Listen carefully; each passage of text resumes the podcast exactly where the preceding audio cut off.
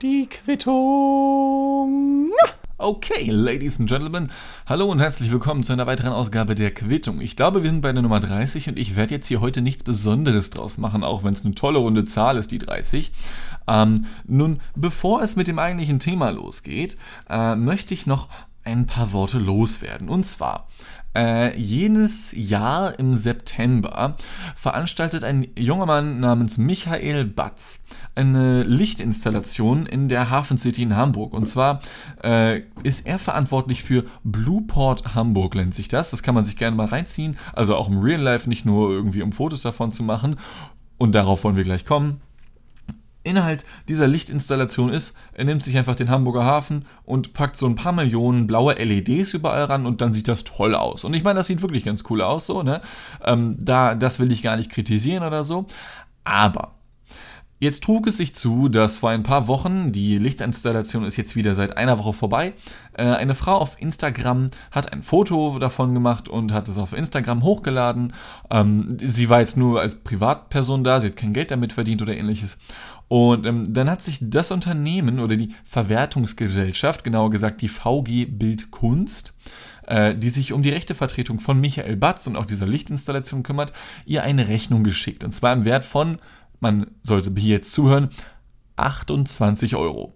Ist jetzt nicht des Todes viel, trotzdem irgendwie komisch, denn ich weiß auch nicht, auf den ersten Blick würde auch ich sagen, okay, wenn ich Kunst mache, dann sollten sich doch Menschen daran erfreuen. Und ich meine, wenn diese Lichtinstallation ja eh schon da ist, dann, dann ist ja schon Geld dafür ausgegeben worden. Also, worauf ich hinaus möchte, ist, dass man ja mit Kunst für gewöhnlich im eigentlichen Sinne äh, nicht nicht unbedingt Geld mitverdienen möchte. Ja, es geht einem irgendwie darum, halt auch einfach mal was Schönes zu machen und nicht immer nur auf Geld aus zu sein.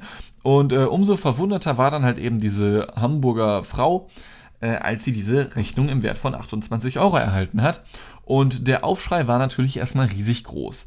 Äh, auf Facebook, äh, auf Instagram, auf, auf anderen Nachrichtenkanälen, überall konnte man lesen, was für eine Frechheit, wie kann man nur Geld dafür verlangen, wenn eine Frau einfach nur ein Foto davon macht, ja. Und nun ja, weiter ging die Geschichte in den Meldungen nicht, die ich dort gesehen habe, vor allem auf Facebook nun mal. Äh, und wie es mir scheint, hat die also hat, hat niemand, der sich dafür interessiert und der dazu seine Meinung auf Facebook geäußert hat, die Zeitungsartikel zu diesem zu diesem Projekt und zu diesem, zu diesem Problem, was es dort gab mit dieser Rechnung für diese 28 Euro zu Ende durchgelesen hat, ja. Denn wenn man sich die Zeitungsartikel zu diesem Projekt durchliest, dann wird man nicht nur feststellen, dass natürlich die Frau 28 Euro zahlen musste, weil sie ein Bild davon auf Instagram gepostet hat. Nein, Dort steht auch, dass der Herr Michael Batz, der ja für diese Lichtinstallation verantwortlich ist, der als Künstler und Autor und was weiß ich nicht alles unterwegs ist, sich darum gekümmert hat, damit das nicht nochmal passiert. Ja, er hat jetzt eine spezielle Regelung dafür getroffen oder äh, die finden da gerade eine Lösung für. Die haben Schilder überall dort aufgestellt, wo Menschen ganz gerne mal Fotos gemacht haben von dieser Lichtinstallation, auf denen dann stand, ja, Sie haben vielleicht auch schon mitbekommen, es gab irgendwie Probleme mit den Rechten, aber wir kümmern uns darum. Und darum wurde sich gekümmert, sodass Menschen jetzt bald hoffentlich irgendwie wieder äh, also dann nächstes Jahr dementsprechend, im Jahr 2020, ganz normal hobbymäßig Fotos davon machen und auf Instagram und Facebook und Snapchat und wohin auch immer hochladen können. Äh, wo das wohl nicht geht, und das soll wohl auch gang und gäbe sein, ist, dass das Ganze nicht so einfach für kommerzielle Zwecke zu verwenden ist. Ja, das ist wie, wenn du, ich weiß auch nicht, ein Bild von der Mona Lisa machst und das dann halt verkaufen möchtest, weil das geht nicht, weil die Mona Lisa an sich ist ja schon ein Bild und davon sollten nur die Menschen profitieren, die das Bild auch gemacht haben. Gut, im Falle der Mona Lisa sind jetzt alle tot, das ist jetzt wieder ein neues Thema. Aber diesen Punkt, dass sich darum gekümmert wurde und dass das Problem, ich sag mal, behoben wurde, scheint allen Menschen egal zu sein. Es wollten sich einfach alle nur mal eine Runde aufregen und das finde ich tatsächlich sehr, sehr kacke. Denn es wirft ein schlechtes Licht auf Michael Batz, es wirft ein schlechtes Licht auf alle Menschen, die mit der Lichtinstallation zu tun haben, es wirft ein schlechtes Licht auf die VG, VG Bildkunst, wobei die halt tatsächlich ein bisschen Mist gebaut haben, weil 28 Euro dafür zu verlangen, nur weil da halt zwölf Leute irgendein so scheiß Bild geliked haben auf Instagram, und ohne dass man sich groß informiert hat, hat das natürlich jeder geteilt und so weiter und so fort. Und ja, der Ruf ist jetzt erstmal im Arsch für die Lichtinstallation, für Michael Batz natürlich ein bisschen. Ähm, Und für mich halt ist der Ruf im Arsch für die Menschen, die da einfach nur blindlings mitgeteilt haben, ohne sich darüber zu informieren. Und worauf ich jetzt hinaus möchte, ist, ähm, was ich mir wirklich wünschen würde für den Alltag, ist medienkritischeres Verhalten. Nicht einfach blindlings irgendwelche, irgendwelche Posts teilen oder so, ja, äh, sondern erstmal sich den Artikel selber durchzulesen. So.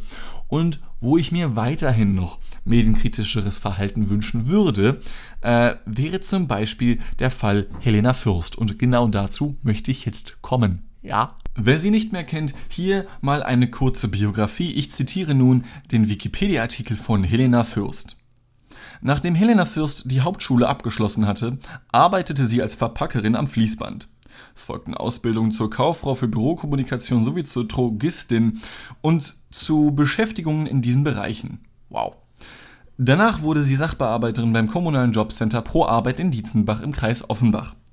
Sie absolvierte eine Ausbildung zur staatlich geprüften Betriebswirtin und arbeitete anschließend von 2005 bis Juni 2009 als Sachbearbeiterin bei der Kreisverwaltung Offenbach. Und jetzt kommt der interessante Teil. Für die Sat1 Fernsehsendung Gnadenlos gerecht Sozialfahnder ermitteln wurde sie 2008 von Kameras bei ihrer Arbeit als Sozialfahnderin begleitet. Von 2010 bis 2014 war sie Hauptdarstellerin in der RTL-Doku-Soap Helena Fürst, Kämpferin aus Leidenschaft bzw. Helena Fürst, Anwältin der Armen. Äh, außerdem war die Frau auch noch, wie ich hier gerade lese, in der zehnten Staffel von Ich bin ein Star holt mich heraus. Sekunde, ich gucke da mal gerade, wie vielter ist sie denn geworden in Staffel 10? Vierte, okay, von zwölf Leuten, vierte immerhin. Ähm, wer hat da gewonnen? Menderes Bakci. Lol, Menderes Bakci, ewig nicht dran gedacht. Ne, ist ja auch egal. Helena Fürst, ähm, ja, wie gesagt, bekannt aus RTL-Doku-Soaps, die, die liefen zur ungefähr gleichen Zeit wie auch die von, ähm, wie hieß denn der nochmal, der Finanztyp? Ich komme gerade nicht auf seinen Namen, der ist auch bei Switch Reloaded und so immer verarscht worden. Keine Ahnung, ist ja auch Wumpe. Nun, auf jeden Fall Helena Fürst, wer immer noch nicht weiß, wer sie ist, ich, äh, ich zeig mal ganz kurz, oder ich, ich spiele mal ganz kurz ein kleines Video ab, in dem ihre Stimme zu hören ist, ja? Guten Morgen, ja, ich bin's. Ich habe jetzt einen YouTube-Kanal und da lasse ich mir ganz spannende Sachen für euch einfallen. Ich freue mich total. Noch mit Brille und Käppi, hatte noch keinen Bock, mich jetzt zu schminken, aber ich verspreche euch, äh, demnächst auch ohne Brille und Käppi. Äh, ich mache lauter verrückte Sachen hier. Erzähle euch ein bisschen was über die laufenden Formate wie Sommerhaus der Stars, meine Meinung dazu dann werde ich ein paar lustige Videos machen und ich werde immer wieder hier live gehen. Also abonniert meinen Kanal und bleibt dran. Wie man hören kann, hat die Frau wohl noch nicht allzu viel davon gehört, dass man mit seiner Stimme auch ein bisschen variieren kann, ja? Und nicht immer so sprechen muss, dass alles komplett monoton klingt. Aber gut, äh, jedem das seine. Mich erinnert sie immer ein bisschen an Bonnie Swanson aus Family Guy. Ja, also ich glaube, wenn Bonnie Swanson ein echtes Leben hätte, dann wäre das das Leben von Helena Fürst. Mit dem Unterschied, dass Helena Fürst vermutlich nicht sechs Jahre lang mit einem Kind schwanger gewesen wäre. Und wie das bei so vielen äh, Doku, Reality, TV, Soap-Darstellern und Darstellerinnen so ist, ähm, die dann früher oder später auch bei Ich bin ein Star, holt mich hier rauslanden, die Karriere bröckelt. Und das ist bei den meisten Menschen schon so, die bei Ich bin ein Star, holt mich hier raus mitmachen. Und so war bzw. ist es wohl vermutlich auch bei Helena Fürst, denn wieso sonst sollte sie die Zeit und die Lust dazu haben, einen YouTube-Kanal einzurichten? Ähm, das soll jetzt nicht beleidigend gemeint sein, aber Ihr könnt ja gerne auf den YouTube-Kanal gehen und selbst euch einen Eindruck von diesem Kanal machen. Er heißt einfach nur Helena Fürst und die Inhalte dort sind sehr schlicht. Ich will nicht sagen schlecht, sie sind schlicht. Ähm, zum Beispiel, sie hat jetzt eine Show gestartet auf YouTube mit dem Namen Meine 1 Show, Helena Fürst. Und heute, dem äh, 27.09. kam heraus, zwei Show, Helena Fürst. Ich weiß nicht, ob das jetzt bedeutet, dass sie jetzt schon zwei Shows hat, die Meine 1 Show und die 2 Show, oder ob das das gleiche ist. Ähm, das Format ist zumindest ziemlich ähnlich. Beides in MP4, beides geht circa 20 Minuten. In den beiden redet sie halt einfach nur monoton daher von Dingen, die ihr so passieren. Also ungefähr wie ich, nur mit dem Unterschied, dass ich vielleicht ein bisschen mehr Varianz in der Stimme habe. Aber gut. Und was ist der Next Step, wenn die Karriere nicht mehr so gut läuft? Nun, viele Menschen kommen dann leider auf die Idee, Musik zu machen. Aber Helena Fürst zum Glück nicht. Ich meine, sie macht schon Dinge, die man Musik nennen könnte, aber es klingt dann wiederum doch ein bisschen anders. Und ich finde, wir sollten uns das jetzt einfach mal live zusammen anhören, okay? Ich mache das Video jetzt mal an. Ähm, das kann sich auch jeder selber anschauen auf dem YouTube-Kanal Helena Fürst. Film ab.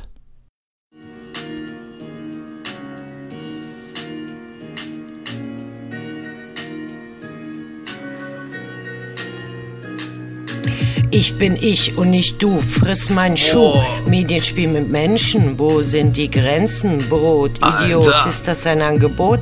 Manchmal ist TV einfach nur Kot. Hass gestreut vom Massen, lass mich nicht verblassen, lass mich kalt. Ihr macht mich nicht alt, wasch mich rein wie Ariel und Priel, aber das wäre euch wohl zu viel. Es ist doch nur ein Spiel und ich verfolg mein Ziel. Karma ist ein Bumerang, irgendwann bist du auch dran. Mann, real, unreal, egal egal, du hast die Wahl. Kreativ sein ist nicht peinlich, denn die Show ist nicht reinlich und jetzt kommst du. Mach den Kopf zu, halt mir keinen Vortrag, denn es war mein Auftrag. Wie wär's mit einem Zuschlag? Ich warte auf einen Vorschlag. Gib mir mein Leben zurück. Ich finde mein Glück. Gib mir mein so, also Leben zurück. Ich finde mein Glück. Einfach? Das, äh, das.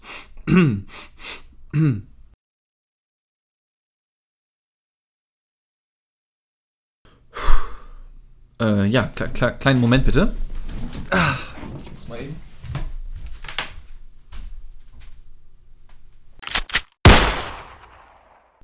Wieso ist diese Vokalmonotolistin nun also ein Beispiel für Medienkritik? Nun, zum einen erwähnt sie in einem ihrer Videos, beziehungsweise ich glaube auf ihrem dazugehörigen Instagram-Kanal, dass sie die Kommentare unter ihren YouTube-Videos, und das kann man auch sehen, wenn man auf ihren Kanal geht, deaktiviert hat, weil die Leute waren zu beleidigend. Und ich meine, zum einen ist das noch Medienkritik, weil sie produziert Medien und Menschen kritisieren das, aber ab einem gewissen Grad ist es halt eben keine Medienkritik mehr, sondern dann bist du einfach nur noch ein Arschloch. Und ich meine, auch ich war gerade eben ein Arschloch, ja. Ich habe einen Pistolenschuss eingefügt, ich, ich mache mich über ihre Gesangskünste lustig und ich weiß nicht mal, ob ich es besser kann. Ich, ich weiß nicht, wie klingt das? War das musikalisch? Ich weiß es nicht. Ähm, ich habe tatsächlich darüber nachgedacht, es besser zu machen. Allerdings fehlt mir dazu leider die Zeit, denn ich habe einen Job. Ha, zack, ich war schon wieder ein Arschloch. Ja, das geht unfassbar schnell. Will ich auch gar nicht abstreiten. Allerdings befinde ich mich da so in einem kleinen Dilemma, ja. Denn auf der einen Seite möchte ich nicht, dass Menschen derart hart beleidigt werden, dass sie die YouTube-Kommentare deaktivieren müssen. Ich meine, das kann schon schlau sein. Das macht, glaube ich, Rammstein zum Beispiel auch. Die äh, Band, die eigentlich jeder kennen sollte. Ähm, weil YouTube-Kommentare sind ziemlicher Müll. Ja, ich habe spontan tatsächlich sogar ein, ein Beispiel dafür. Ähm, ich habe schon mal ein paar Mal davon erzählt, dass ich bei einem kleinen Online-TV-Sender namens Massengeschmack TV arbeite. Ich weiß, der Name ist nicht besonders geil. Äh, und dort gibt es ein Format, welches ich so ungefähr alle zwei bis drei Monate betreue. Das nennt sich Trip. Und Trip, das ist ein, wie gesagt, monatlich erscheinendes Format. Und da gibt es dann einfach nur eine groß angelegte Reportage über ein Thema. Ich habe eine Reportage gemacht über Furries zum Beispiel. Ich habe eine Reportage gemacht über Lost Places. Ähm, über Ersteres habe ich, glaube ich, auch hier im Podcast geredet. Und nun ja, jetzt kam eine neue Episode raus und da ging es um, um das Abbey Road Institute. Ähm, wer sich das anschauen möchte, einfach mal äh, eingeben bei YouTube Musik leben und lernen im Abbey Road Institute. Sonst einfach auf den YouTube-Kanal Massengeschmack TV und da sollte das zumindest im September 19 noch relativ weit oben sein. Und ähm, erstmal vorweg, das, was man auf YouTube sehen kann, ist nur ein Ausschnitt. Nichtsdestotrotz, es ist eher einfach nur ein Werbevideo als eine Reportage. Ich weiß nicht, was die beiden Boys, die diese Reportage gemacht haben, da gedacht haben, als sie das getan haben. Und ich weiß auch nicht, also es wirft ja auch indirekt ein bisschen oder es ist. Ich selber betreue das Format ja auch. Und wenn dann andere Leute daherkommen, die machen so eine Scheiße, dann ist es nicht so gut. Ja? Und wenn ich jetzt Scheiße sage, dann meine ich damit nicht, dass alles Kacke ist, was die Boys da gemacht haben. Aber es ist halt doch irgendwie ein Werbevideo. Und was halt auch ein bisschen strange ist, die beiden sind nicht wirklich viel, wenn nicht sogar gar nicht vor der Kamera zu sehen. Also die, die die Reportage gemacht haben. Und normalerweise, wenn man Interviews führt, dann ist man zu sehen. Ja, das ist ein bisschen unpersönlich, aber gut. Ähm, Worauf ich hinaus möchte, ist zunächst ein Kommentar von Jazz Sonic. Und zwar schreibt er unter diesem Video, Musikproduktion bei Abbey Road mit Sonnenbrillen. Also kann es ja nur professionell sein. Das Video ist Wahnsinn. Hahaha. Nichts gegen Abbey Road, kann ja alles schön und gut sein, aber wenn das im Video ernst gemeint ist, ist das die schlechteste Promotion ever. Okay, das ist seine Kritik. Äh, könnte ein bisschen sachlicher sein. Ich meine, er war weit sachlicher als ich gerade eben bei Helena Fürst, ja. Aber ich würde sagen, das ist ein okayer Kommentar, vor allem für YouTube-Verhältnis. Ja, jeder von uns weiß, was da für eine Kretze unterwegs ist. Und apropos Kretze, die erste Antwort auf den Kommentar von Jazz Sonic ist, trotz allem immer noch besser, was du rechter Frauenschläger an Videos produzierst. Lel. Ich meine, der Typ achtet immerhin auf Interpunktion, denn sowohl hinter dem längeren Satz als auch hinter dem Lel befindet sich ein Punkt. Das ist schon mal nicht schlecht. Allerdings fehlt da, glaube ich, ein Komma in dem Satz. Ich bin bei Kommasetzungen nicht so der Beste gewesen im Deutschen tatsächlich. Ähm, nur was an diesem Kommentar oder an dieser Antwort auf den Kommentar ein bisschen komisch ist, ist Punkt A. Äh, dieser Jazz Sonic, der den ersten Kommentar gemacht hat, die Videos, die er gemacht hat, das sind zum einen sehr billige, also die sind wirklich nicht aufwendig und auch nicht besonders toll. Aber ich verstehe nicht, wie dann auf, also warum er ein rechter Frauenschläger sein sollte. Ja, das kann man auch gerne nachschauen. Jazz, Sonic, einfach wie die Musikrichtung und der blaue Igel, einfach mal eingeben. Man wird da irgendwie fünf, sechs alte Videos finden, die nicht viele Aufrufe haben und die sind halt einfach nicht. Pff, ich weiß nicht, wie man auf rechter Frauenschläger kommt. Und was ich dem Typen besonders vorwerfen möchte, ist, dass die Antwort auf den Kommentar von Jazz Sonic von einem Typen geschrieben wurde namens Anusficker 500. Und lieber Anusficker 500, solltest du da, also solltest du, solltest du das hier hören, ja? Ähm, bei dem Namen, egal was für einen Kommentar du jemals bei YouTube schreiben solltest oder sollen wollen würdest, mit so einem Namen ist das bezüglich Integrität und Professionalität nicht besonders förderlich. Man erwartet bei so einem Namen schon irgendwie eine Beleidigung, bei dem Namen Anus Ficker 500, ja? Wobei mir gerade auffällt, der Fehler liegt bei mir. Es tut mir leid, lieber Anus Ficker 500, denn ich glaube, dass Integrität und Professionalität keine Maßstäbe sind, die YouTube-Kommentarschreiber sich vornehmen einzuhalten. Deswegen sorry dafür, ja, aber das nur nochmal als Beispiel, wie ambivalent Medienkritik überhaupt sein kann. Und das Dilemma, in dem ich mich da befinde, ist, ähm, es gibt ein paar Leute von der CSU, die wollen, dass im Internet generell nur noch Klarnamen verwendet werden können. Ähm, das mag den einen oder anderen an das Buch oder den Film Den Circle erinnern. Ähm, das Buch kann ich sehr empfehlen, den Film habe ich nicht gesehen. Ich glaube, der ist mit Emma Watson in der Hauptrolle. Der soll wohl auch passabel sein, kann man sich ja vielleicht mal gönnen. Aber das Buch ist auf jeden Fall nice und da geht es um eine ganz ähnliche Frage. Nämlich, sollten die Menschen einfach nur noch ihre zweite Identität, die sie ja im Internet haben, die wir ja alle haben, die wir im Internet sind, sollte die gleichzusetzen sein mit der realen Identität. Ja, das heißt, du hast den gleichen Namen, du hast einfach nur diesen Pernos da wird quasi der Personalausweis gescannt, aha, das ist die und die Person, die, die wohnt dort und dort, die macht das und das und dann hast du quasi, naja, nicht mal mehr eine zweite Identität, sondern du bist nur noch eine Identität, sowohl im analogen als auch im digitalen Leben. Ja? Ich denke, dass das sehr schädlich wäre, weil gerade dadurch, dass du eine anonyme Identität im Internet haben kannst, die du dir jeden Tag neu machen kannst, wenn du das denn möchtest, du tun kannst, was du willst. Das Problem daran ist, dass Menschen mit einer neuen Identität einfach tun können, was sie wollen. Das Positive ist, dass Menschen, die im Alltag stehen und vielleicht sogar im öffentlichen Interesse im Internet Dinge ausleben können, die vielleicht nicht ganz so angebracht sind. Das heißt, ich weiß auch nicht, wenn du Politiker der CDU bist und stellst dich raus, oh hey, ich finde Männer irgendwie doch ganz heiß, kannst du dir bei das Internet irgendwelche Typen besorgen und die dann wegpamsen und Spaß mit denen haben. Was für mich cool ist. Ich meine, für mich persönlich muss ich sagen, jeder sollte sowieso auch öffentlich alles vögeln können, was er oder sie denn möchte. Aber gut, wenn man das nicht möchte und wenn man das äh, ähm, ein wenig dezenter machen möchte, weil man halt seinen Ruf bei der CDU nicht verlieren möchte oder so, ja, das ist jetzt alles aus, dem, aus der Luft herausgegriffen, dann soll man das so machen können. Wenn man allerdings nur noch Klarnamen verwenden kann und sogar seinen Ausweis im Internet angeben muss, dann geht das nicht mehr. Und deswegen denke ich, dass es förderlich ist, dass das Internet nach wie vor hinter Anusfickern 500 zu verstecken ist, ähm, als wenn man nur noch Klarnamen verwenden kann, damit man sich eben in jeglichem Bereich ausleben kann. Auf der anderen Seite hast du dann eben so Leute wie den Anusficker 500, die dann nur noch beleidigend werden und andere Menschen wirklich runterziehen. Ich selber hatte das jetzt noch nicht in so einem Ausmaß. Ähm, beziehungsweise meine Reportagekollegen, die diese Reportage da gemacht haben, auf die ging das ja gar nicht mal so hart. Ähm, wie gesagt, rein sachlich betrachtet ist das, was die gemacht haben, nee. Also es ist halt wirklich eher ein Imagefilm irgendwie, so eine Promotion für diese Abbey, für dieses Abbey Road Institute, wo Leute irgendwie musikalisch was aus sich machen können sollen oder so, ja. Ähm, und das ist dann halt auch dieser schmale Grad zwischen Medienkritik und einfach nur bloßem Arschloch sein, das für mich irgendwie auch die Ambivalenz des Internets ausmacht und weswegen ich sage, okay, da sind Menschen, die machen uncoole Sachen aufgrund von Anonymität, äh, aber ich denke, dass die positiven Aspekte da dann doch noch überwiegen. Ladies and Gentlemen, ich möchte mich bessern, okay? Und deswegen möchte ich mich nun an einer sachlichen und rationalen medienkritischen Untersuchung versuchen.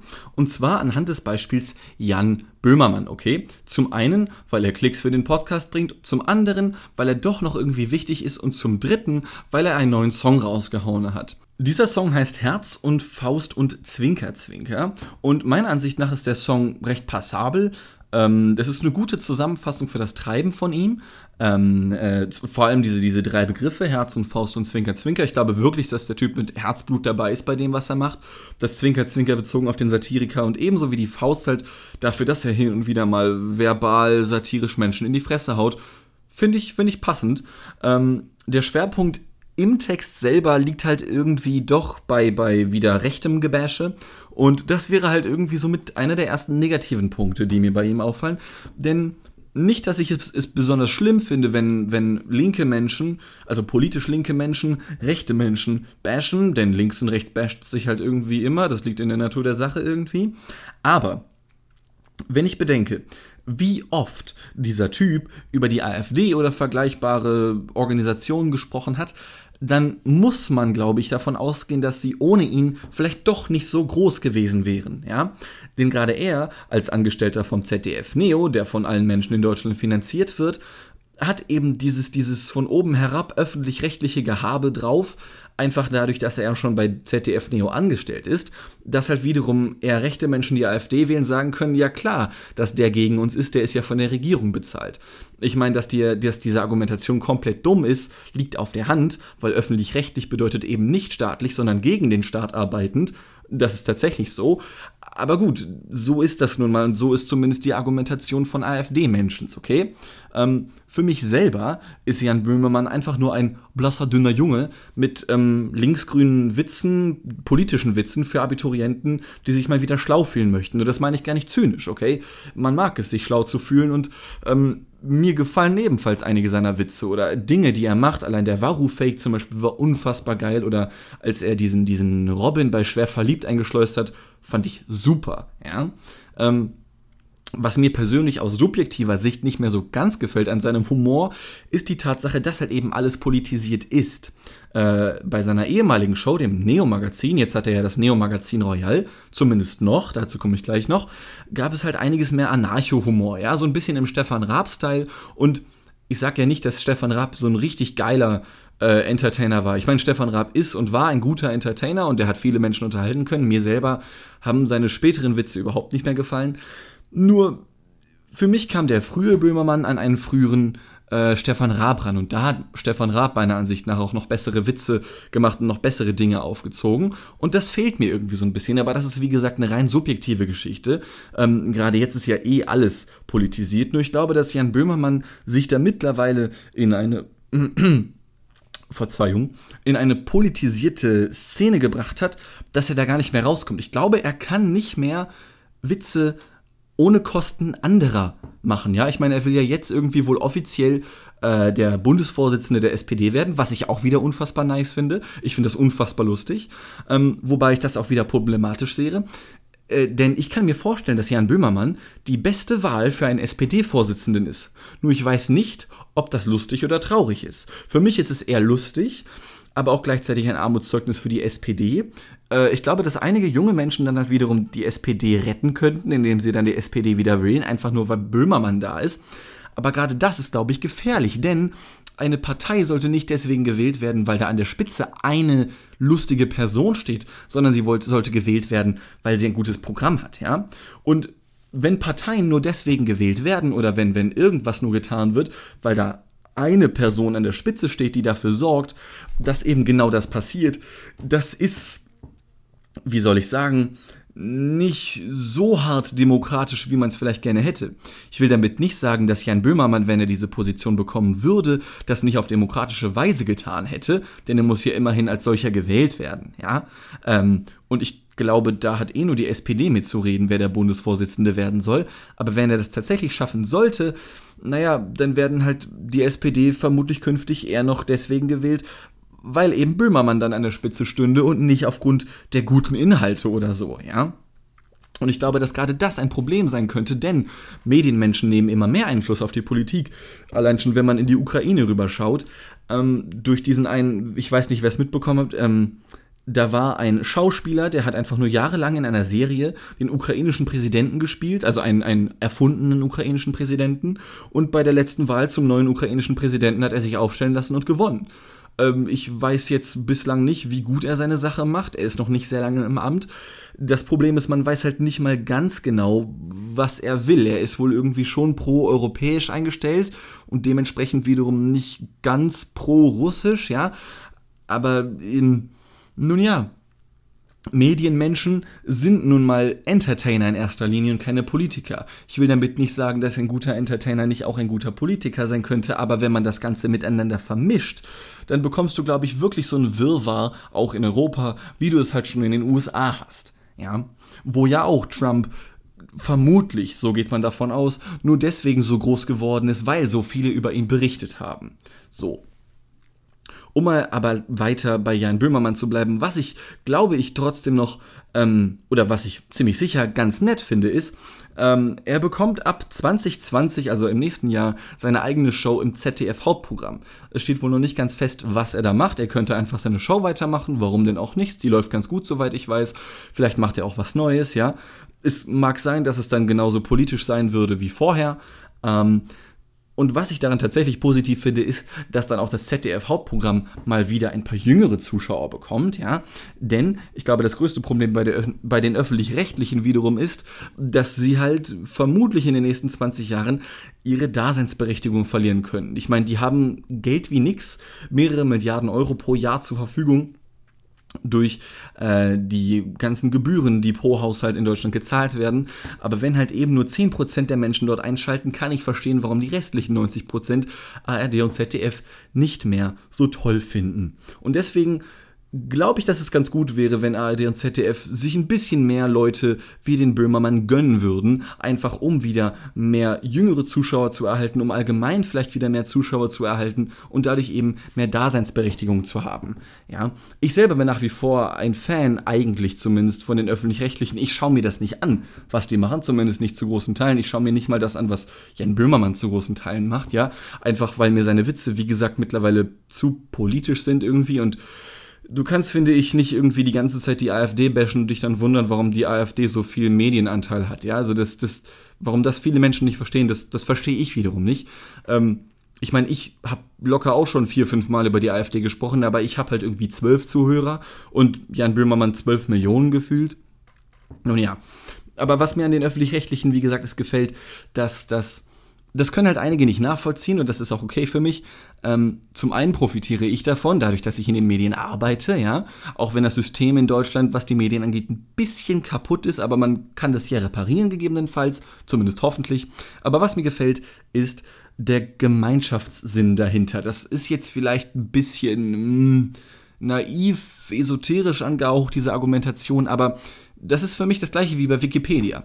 Da sind einfach Menschen, die setzen sich zusammen, die wollen das Wissen der Menschheit möglichst sachlich, zumindest sagen sie das, da gibt es ja auch wieder ein paar Kritikpunkte, aber zumindest ist der Anspruch daran, es möglichst sachlich zu sammeln, damit Menschen Zugriff auf Wissen haben. Und Natürlich ist bei den öffentlich-rechtlichen noch ein Unterhaltungsaspekt mit dabei und der ist vielleicht auch ein bisschen zu groß äh, im Verhältnis zu, den, zu dem sachlich-wissenschaftlichen Aspekt, den sie ja doch noch haben sollen. Also diese, dieser große Bildungsaspekt, den ja ARD und ZDF haben sollen. Ähm, nur ich denke, dass die Intention trotzdem eine gute ist und man muss einfach vielleicht wieder ein bisschen dahin zurückfinden und vielleicht irgendwie dafür sorgen, dass wieder mehr junge Menschen bei öffentlich-rechtlichen Dingen einschalten, vielleicht könnte ja mal Funk ein bisschen was werden, auch wenn Funk irgendwie bisher, naja, nicht so die besten Inhalte zu bieten hat. Aber vielleicht ändert sich das ja noch.